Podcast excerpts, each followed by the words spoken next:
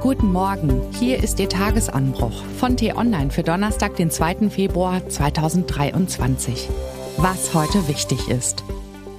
Die Fetzen fliegen. Hunderttausende Franzosen rebellieren gegen die Rentenreform von Präsident Macron.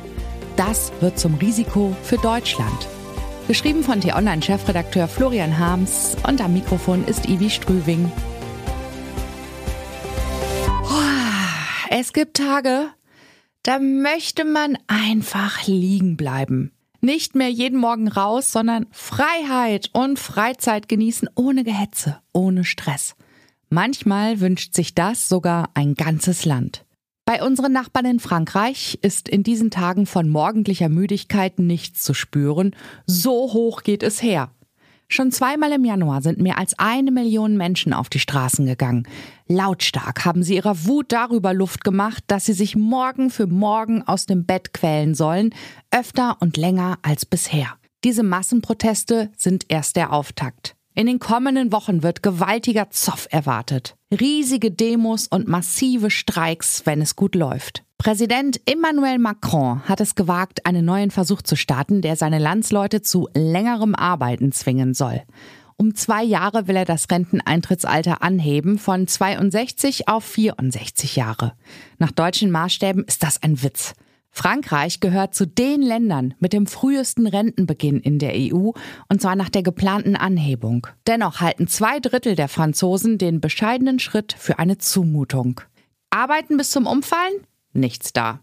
Es soll früh genug Schluss sein mit dem Job, um die Früchte der eigenen Arbeit verdient zu genießen. La vie est belle.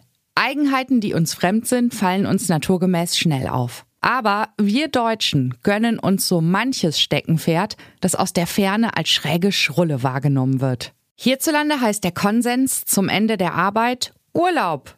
Mit großen Augen schauen beispielsweise US-Amerikaner auf die deutschen Dauerferien, staunen über unseren gesetzlich vorgeschriebenen Mindesturlaub von vier Wochen und erst recht auf die in vielen Betrieben üblichen sechs Wochen und fragen sich, ob hierzulande irgendwann auch mal gearbeitet wird. Das staatlich verordnete Ferienminimum auf dem US-Arbeitsmarkt beträgt nur zum Vergleich null Tage. Wir Deutschen sind also Urlaubsweltmeister, übrigens zusammen mit den anderen Europäern, denn in der EU feiert man das, was andere Faulheit nennen, als zivilisatorische Errungenschaft. Das Leben soll nicht nur aus Arbeiten bestehen. Unsere Nachbarn in Frankreich finden das auch. Sie setzen nur noch einen weiteren Akzent auf die lange, unbefristete Freizeit am Schluss. Die Sache mit dem entspannten Ruhestand hat nur leider einen Haken. Wegen des demografischen Wandels wird das Loch in der Rentenkasse immer größer. Dank langer Lebenserwartung kombiniert mit einer zu geringen Geburtenrate steigt in Frankreich der Finanzbedarf für die Rente in absehbarer Zeit so stark, dass es so tatsächlich nicht mehr weitergehen kann. Daraus ergibt sich für die Politik eine Aufgabe, die unattraktiver gar nicht sein könnte.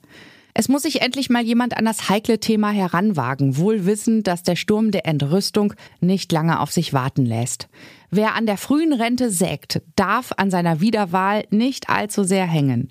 Das erklärt, warum Monsieur Macron nun furchtloser als je zuvor den großen Anlauf wagt. Nach zwei Amtszeiten ist eine weitere für ihn eh nicht mehr drin. So will es die Verfassung. In seinem Auftrag packt Premierministerin Elisabeth Born deshalb nun ein Projekt an, das unpopulärer ist als einst in Deutschland die Harzreformen der Schröder-SPD. Es ist keine besonders gewagte Prognose, dass es, sollte sich die Reform wirklich durchziehen, Macrons Partei ähnlich ergehen wird. Frankreich steht nun ein langer, harter Showdown bevor. Einerseits ist der verschobene Ruhestand notwendig, Andererseits lehnt die große Mehrheit der Bevölkerung ihn aus durchaus nachvollziehbaren Gründen kategorisch ab. Die Fetzen werden also fliegen, bis hinüber zu uns nach Deutschland. Denn Macrons Lager muss wilde politische Manöver veranstalten, um die verhasste Rentenreform im Parlament durchzubekommen. Der Partei fehlt dort eine eigene Mehrheit. Die riskante Operation kann trotzdem gelingen oder heftig nach hinten losgehen. Ein Fiasko mit Neuwahlen ist nämlich ebenfalls drin. Die Rechtsradikalen um Marine Le Pen und die Linksradikalen um Jean-Luc Mélenchon wittern schon jetzt ihre große Chance. Die Franzosen und ihre Rente gehen deshalb ganz Europa etwas an. Es werden Weichen gestellt, nicht nur über den ersehnten Ruhestand. Was für ein Frankreich werden wir bekommen? Darüber kann man beim Morgenkaffee nachdenken oder bei einem Beruhigungstee. Was heute wichtig ist. Ab heute fallen die Masken. Im gesamten Fernverkehr ist die Maskenpflicht ab diesem Donnerstag passé. Die amerikanische Notenbank beließ es gestern bei einer Mini-Zinserhöhung um 0,25 Prozentpunkte.